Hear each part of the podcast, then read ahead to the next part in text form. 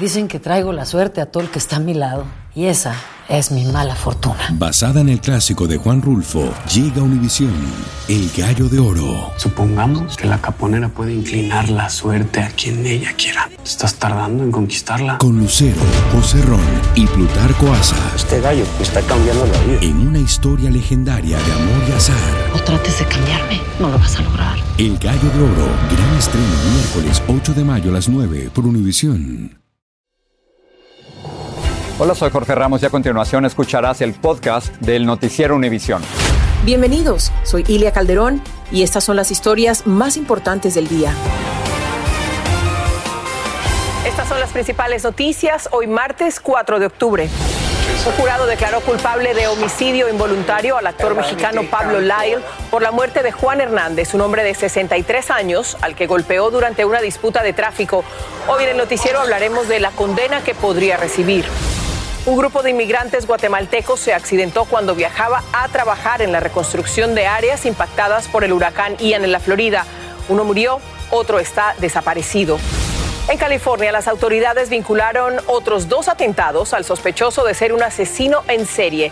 Se le busca por seis asesinatos y un intento de asesinato. Y un festival de música en Culiacán derivó en polémica nacional en México cuando un cantante y otros participantes le rindieron homenaje a Joaquín El Chapo Guzmán, a quienes dicen que se pasó de la música a la apología al delito. Este es Noticiero Univisión con Jorge Ramos e Ilia Calderón. Buenas tardes. El actor mexicano Pablo Lyle fue encontrado culpable de homicidio involuntario. El jurado entregó su veredicto en el caso de la muerte de Juan Hernández, un hombre de 63 años, al que Lyle golpeó durante un altercado relacionado con tráfico. Danay Rivero está en directo desde el edificio de las Cortes en el condado Miami-Dade. Cuéntanos, Danay, más detalles sobre este fallo y también, por supuesto, las primeras reacciones. Hola, ¿qué tal, Ilia? Como bien mencionabas, así es, se dio a conocer el veredicto en el día de hoy en esta corte de la ciudad de Miami sobre el caso de Pablo Lyle. Y es que este golpeó a un hombre de 63 años durante un altercado de tránsito, se bajó de su vehículo, le propinó un golpe que luego resultó en la muerte de Juan Hernández, de 63 años. Días después, este hombre murió en un hospital de aquí de la ciudad de Miami. Desde 2019 pasó esto y entonces este caso ha tomado ha tomado mucha notoriedad eh, también en, durante lo, en, los, en, todo lo que tiene que ver con la prensa. Quiero mostrarles algunos de los momentos que ocurrieron en esa corte. Antes del veredicto se veía un Pablo Lyle nervioso, temeroso, se tomaba las manos, se las agarraba, pero después de que se dio a conocer este veredicto no presentó ningún tipo de emoción en su rostro. Sin embargo, sus familiares se le acercaron y de uno en uno fueron abrazándolos y le decían que lo estaban apoyando. Luego, después, minutos después, se vio como las autoridades estaban esposando a Pablo Lyle y se lo llevaban arrestado. También la familia de la otra persona, de Juan Hernández, de 63 años, estaba presente y se vio como estaban llorando después de conocer este veredicto en el caso que le quitó la vida a su ser querido. Sabemos que desde 2019 Pablo Lyle estaba en arresto domiciliario, sin embargo, esa discreción de la jueza si estos tres años le van a contar para cuando se lleve a cabo lo que es su sentencia. Esta sentencia todavía no será hasta el 26 de octubre es cuando van a reunirse, tendrán una audiencia para fijar la sentencia. Él pudiera enfrentar de 9 a 15 años tras las rejas. Otro dato muy importante es que pudiera ser deportado, pero no sin antes cumplir la condena aquí en suelo estadounidense. Ilia, regreso contigo. Muchísimas gracias, Danay, por toda esa información. Vamos a hablar ahora del huracán Ian, que hoy se intensificó la búsqueda de posibles víctimas de este huracán en la Florida y se elevó la cifra oficial de muertos a 71, aunque otros estimados hablan de más de 100. Ian también causó la muerte de cinco personas en Carolina del Norte. Entre tanto, las autoridades investigan el accidente de un grupo de guatemaltecos que viajaba a la zona de desastre para trabajar en las labores de reconstrucción. Celia Alfaro tiene el reporte. Lo que creyeron sería un viaje de trabajo para instalar lonas en los techos de las casas dañadas por el paso del huracán Ian en el área de Fort Myers se convirtió en una pesadilla para nueve inmigrantes guatemaltecos. se lo llevó. Las imágenes muestran el momento exacto en que uno de los tres vehículos en donde se transportaban desde Jacksonville fue arrastrado por la corriente de agua que había inundado un tramo de la carretera a tan solo una hora de llegar a su destino, el pasado 30 de septiembre. Kennedy Vázquez sobrevivió al nadar contra la corriente y sujetarse a una palmera. Él dice que la fuerza del agua los hizo perder el control del vehículo de inmediato. Rodrigo entró en miedo, se aferró al volante, no lo, no lo movía por ni para un lado ni para el otro. Todo sucedió en segundos, dicen los trabajadores, quienes ahora buscan desesperados a Rodrigo López. Él conducía el vehículo y no pudo salir antes de que la fuerza del agua lo arrastrara por completo. En el automóvil también se encontraba Abilio Pérez, un inmigrante que tenía tan solo siete meses de haber llegado desde Guatemala. Antes de que yo brincara, dice, me, todavía me gritó Abilio, ¿qué voy a hacer? Dice, ¿qué voy a hacer? Yo no puedo nadar. Y yo me tiré para un lado y a él pues le pegó la corriente y lo llevó hacia, hacia el fondo. En Guatemala su familia llora su partida y dice que lo único que quieren es la repatriación del cuerpo. Nadie se imaginaba pues que él solo iba a ir a perder la vida, que es un corto tiempo, pues que él tiene que estar allá. De acuerdo con testigos, la búsqueda de Rodrigo se canceló seis horas después del incidente debido a la cantidad de emergencias que los equipos de rescates estaban atendiendo, mientras que el cuerpo de Abilio Pérez se encuentra en la morgue de Sarasota. Este grupo de trabajadores aseguran que nunca recibieron alertas de inundaciones y que en el lugar el agua se veía calmada, además que otros vehículos ya habían pasado antes que ellos. Sheila Alfaro, Univisión. Fort Myers y las islas que la, rodearon, que la rodean son zona cero de la destrucción que causó Ian. Entre las áreas más afectadas están los vecindarios hispanos, donde viven hombres y mujeres que con su trabajo mantenían el sector turístico y hotelero. Pedro Ultreras estuvo con algunos de estos trabajadores que lo perdieron todo. Estas pequeñas montañas de escombros hace días eran los muebles y las pertenencias de muchas familias. Ahora están inservibles en el patio de las casas. ¿Le quedó algo que sirva en esta casa? Ah, prácticamente no quedó casi nada. Este migrante hondureño de North Fort Myers tenía frente a su casa montones de basura que días antes eran el esfuerzo de su trabajo. Esto es lo de la cama, las puertas de los cuartos, baño. Vemos el sillón también. Adentro, su casa se le llenó de agua. Aquí todavía se ve más o menos un poco donde se levantó la altura del agua. Además, le quedó un boquete en el techo. Aquí el techo de esto fue que le cayó este árbol que está aquí. Y sus vecinos en este parque de casas móviles, latinos en su gran mayoría, están en la misma situación. Todo esto es mío, todo lo saqué de mi casa, mi colchón, todo mi ropero, mi cocina también. María ahora trata de reparar los daños causados dentro de la propiedad, pero tendrá que comprar todo porque quedó vacía. Y ahora están empezando a reconstruir sí, todo. Sí, todo el piso se echó a perder, todo ya. Es como volver a empezar de nuevo otra vez. Afortunadamente, comida y artículos de primera necesidad no les falta. Yo quiero pañales. Pues grupos de voluntarios y organizaciones vienen a toda hora a repartir diferentes cosas. Gracias por ellos, estamos bien tranquilos ahorita. Ahí el canal, miren. También llegan estas señoras de la comunidad latina en la zona que se han unido para cocinar y traerles un plato de comida caliente todos los días. Somos un grupo de gente sin, sin, sin fines de lucro que solamente queremos venir y ayudar. ¿Qué, qué, qué es lo que le están sirviendo, señorita? ¿Qué le están dando? Ay, pues, eh, frijolitos, mole, arroz, tamales, un poco de todo. Ahora, aparte de todo lo que han perdido, esta comunidad se encuentra al momento sin energía eléctrica. Con relación a los saqueos que se están llevando a cabo en esta área, las autoridades del condado Lee, el, pues la área más afectada aquí cerca de la playa, notificaron que han arrestado a cuatro personas cuatro personas por aparentemente entrar a robar a casas justo 24 horas después del, uh, del huracán. Estas personas al parecer entraron también a negocios y aprovecharon el momento, un momento tan uh, sensible para todos. Hay tres eh, personas, tres hombres y una mujer entre los 20 y los 33 años de edad. Todos son de origen latino, pero este, ya fueron liberados bajo fianza. Estas personas estarán enfrentando cargos por robo a estas propiedades abandonadas. Por el huracán. Y le regreso contigo. Gracias, Pedro, por tu reporte. La empresa Airbnb está ofreciendo alojamiento temporal gratis o con descuentos a víctimas del huracán Ian. El plan es invertir 5 millones de dólares para alojar a residentes de la Florida que perdieron sus viviendas o que no podrán habitarlas hasta que sean reparadas. Vamos a cambiar de tema y pasamos a Stockton, California, donde aumenta el misterio y también el temor por un presunto asesino en serie al que hasta ayer vinculaban con cinco asesinatos a tiros en los últimos dos meses. Pero hoy la policía dijo que el sospechoso también estaría implicado en otros dos tiroteos ocurridos en abril del 2021, en el que un hispano murió y una mujer sobrevivió. Luis Mejid tiene lo último del caso y también, por supuesto, recomendaciones de las autoridades.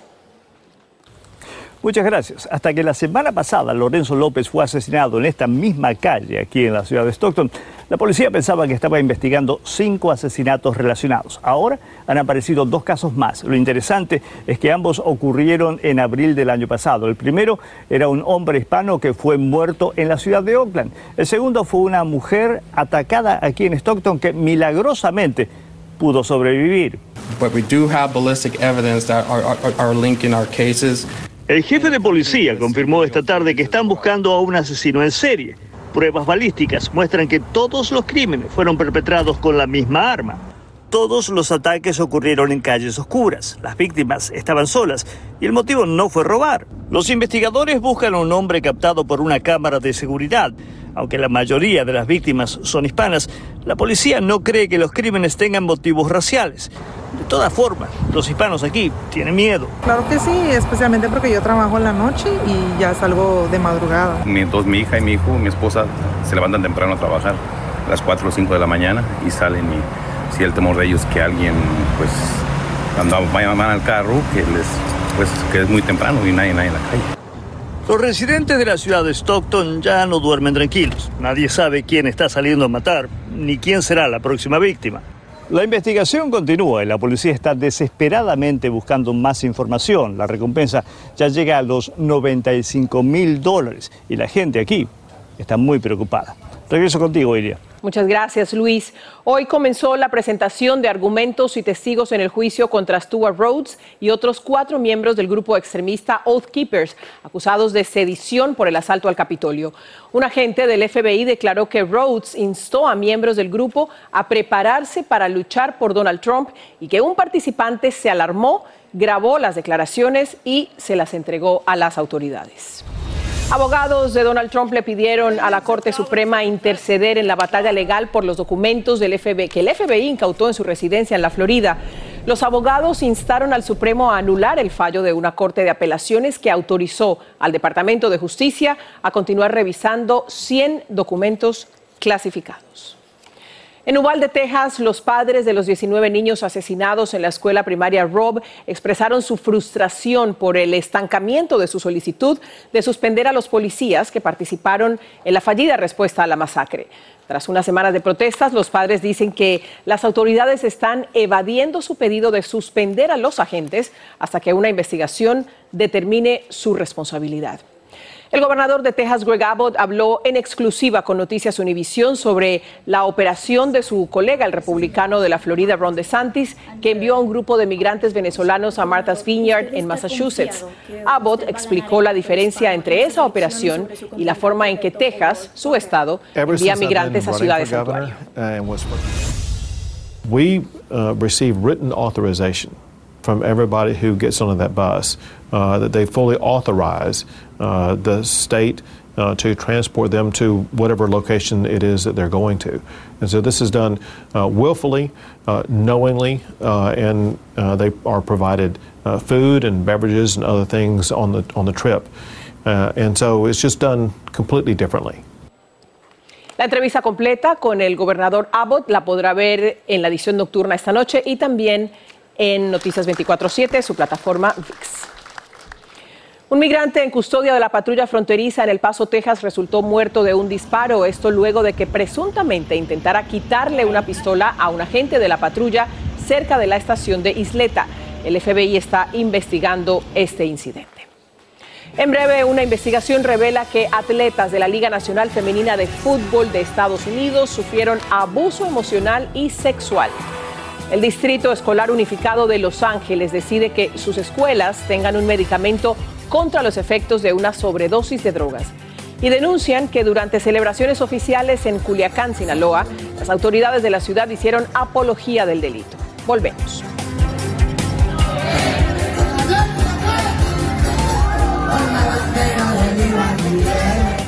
Dicen que traigo la suerte a todo el que está a mi lado. Y esa es mi mala fortuna. Basada en el clásico de Juan Rulfo, llega Univisión, El Gallo de Oro. Supongamos que la caponera puede inclinar la suerte a quien ella quiera. ¿Estás tardando en conquistarla? Con Lucero, José Ron y Plutarco Asa. Este gallo me está cambiando la vida. En una historia legendaria de amor y azar.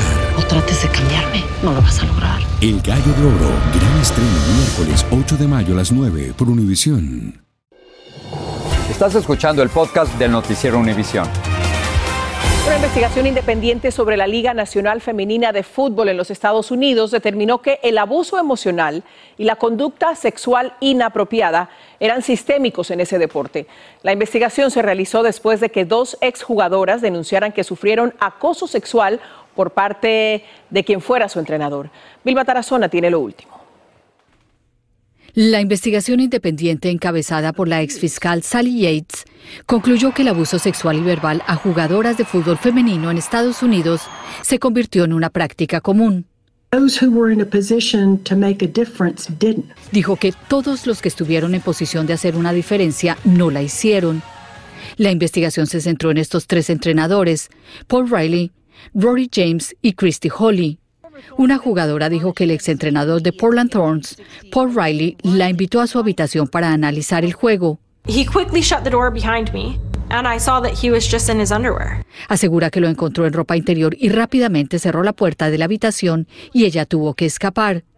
Los tres entrenadores niegan las acusaciones. Asegura la fiscal que la Federación de Fútbol de Estados Unidos, propietarios de equipos, ejecutivos y entrenadores no actuaron para castigar a los culpables ni hicieron nada para acabar con el problema.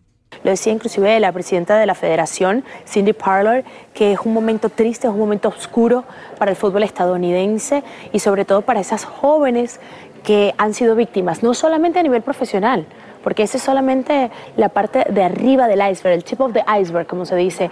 El abuso tiene sus orígenes desde que las jugadoras empiezan a jugar en las ligas juveniles y que normaliza estos abusos, dice la investigación. Estudiar. Sofía Galindo juega fútbol para su universidad y empezó en el deporte a los 11 años. Está consciente de los retos que enfrentan. Lastimosamente es algo que nos, no solamente a nivel deportivo, sino en general nos enfrentamos a, a este tipo de violencia sexual, verbal, psicológica. Las jugadoras de fútbol femenino en los Estados Unidos esperan que esta investigación genere cambios que las protejan de los abusos. En Miami, Florida, Vilma Tarazona, Univisión. El Distrito Escolar Unificado de Los Ángeles dijo que pronto todas sus escuelas estarán equipadas con naloxona. Este es un medicamento que puede revertir los efectos de una sobredosis si es administrado a tiempo. Lo anunció Alberto Carvalho, superintendente de ese distrito escolar, después de que en semanas recientes nueve estudiantes sufrieran sobredosis de fentanilo, entre ellos un adolescente de 15 años que murió.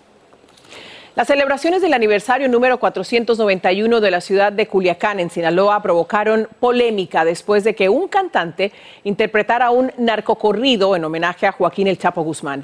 Una organización de mujeres del Estado mexicano de Sinaloa denunció que las autoridades locales hicieron apología del delito. Alejandro Madrigal nos informa sobre esta controversia.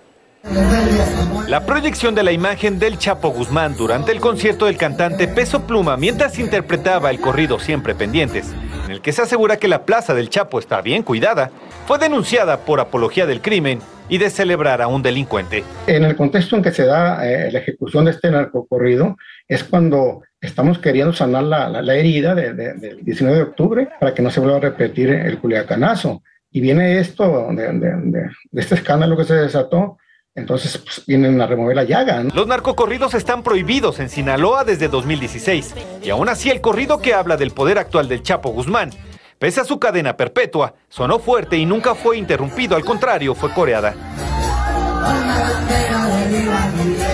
El colectivo de mujeres activistas sinaloenses se opuso a la interpretación durante el evento público en el que se celebró la fundación de Culiacán, Por eso aseguran que autoridades hicieron apología de la violencia. No es lo mismo la libertad de expresión que la apología del delito. O, o, o, desconocen lo que realmente son sus eh, obligaciones o la verdad sí están este, conscientes de lo que están haciendo. Autoridades locales y federales intentan quitarle la imagen de narcoestado a Sinaloa, pero con estas muestras de narcocultura en eventos públicos ayuda poco. Anteponiendo a la gente de paz, la gente productora, la gente que, que, sabe de valores, pues llega este personaje y echa a perder todo ese esfuerzo Peso Pluma es conocido por apoyar el uso de drogas y en sus videos porta armas prohibidas por el ejército. Autoridades de Culiacán se deslindaron y aseguraron que los narcocorridos van en contra de valores y principios. Y la sanción para el cantante sería una suspensión indefinida de eventos públicos. En Ciudad de México, Alejandro Madrigal, Univisión. Esta noche en la edición nocturna en California hay molestia por el alto precio de la gasolina. Eh, la gasolina regular subió en Los Ángeles a 6,49. En otros condados se vende a más de 7 dólares. Y fallece en una prisión de la Ciudad de México el abogado Jesús Hernández Alcocer, acusado de asesinar a su esposa, la cantante Irma Lidia. Detalles sobre las causas de su muerte esta noche en la edición. Sigue este podcast en las redes sociales de Univision Noticias y déjanos tus comentarios. Elon Musk dice que ahora sí comprará Twitter por 44 mil millones de dólares, esto para evitar una demanda por haber renunciado a comprarla. Esta noticia disparó la cotización de las acciones de Twitter en 22% y la empresa de la red social dijo que espera cerrar la transacción pagando 54 dólares con 20 centavos por acción. El cambio de opinión del dueño de Tesla ocurrió dos semanas antes del inicio del juicio que iba a enfrentar por haber cancelado esa compra. Hoy queremos terminar el noticiero con la historia de una figura legendaria de los Dodgers de Los Ángeles y no precisamente con el bate, sino con el micrófono. Jaime Jarrín se retira esta temporada como locutor después de narrar en español los partidos del cuadro angelino durante 64 años. Jarrín habló con Jaime García sobre sus inicios y también sobre el cierre de este capítulo de su exitosa carrera. La pelota se va, se va, se va y despídela con un beso.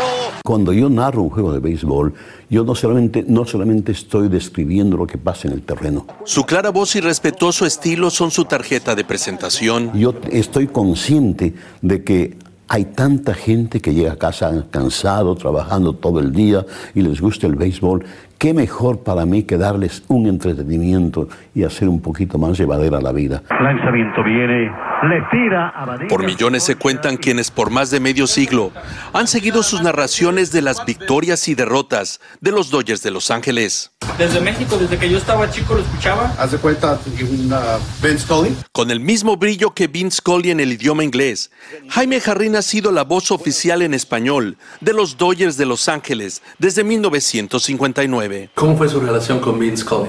Tremenda, tremenda. Él fue mi mentor, él fue mi arquitecto en mi profesión, él fue un amigo extraordinario. A los 16 años, Jarrín comenzó su carrera en la radio en su natal Ecuador y a los 20 se mudó a Estados Unidos. Son 71 años que tengo frente al micrófono. Nombrado miembro del Salón de la Fama del Béisbol de las Grandes Ligas en 1998, Jaime Jarrín es considerado hoy en día como el mejor cronista en español del béisbol. Y aquí en Hollywood también tiene su estrella. Yo pienso que el señor Jarrín ha disfrutado realmente todo lo que ha hecho y yo creo que eso es lo más importante. Pero después de 64 años con los Dodgers, Jarrín se retira del diamante, poniendo fin a su carrera detrás del micrófono. Yo creo que es el momento propicio. Ah, no quiero llegar a días en que tenga necesidad de un andador para poder caminar. Ahora su tiempo lo dedicará a la fundación que lleva su nombre y el de su fallecida esposa Blanca Jarrín. La fundación para dar becas escolares a, estudiantes que, que llegan a la universidad. En Los Ángeles, Jaime García, Univisión.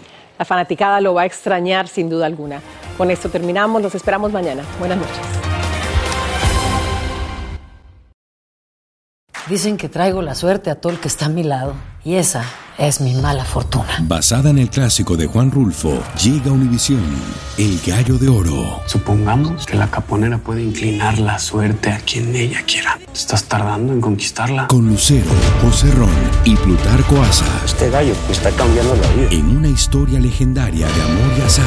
No trates de cambiarme, no lo vas a lograr. El Gallo de Oro, gran estreno miércoles 8 de mayo a las 9 por Univisión.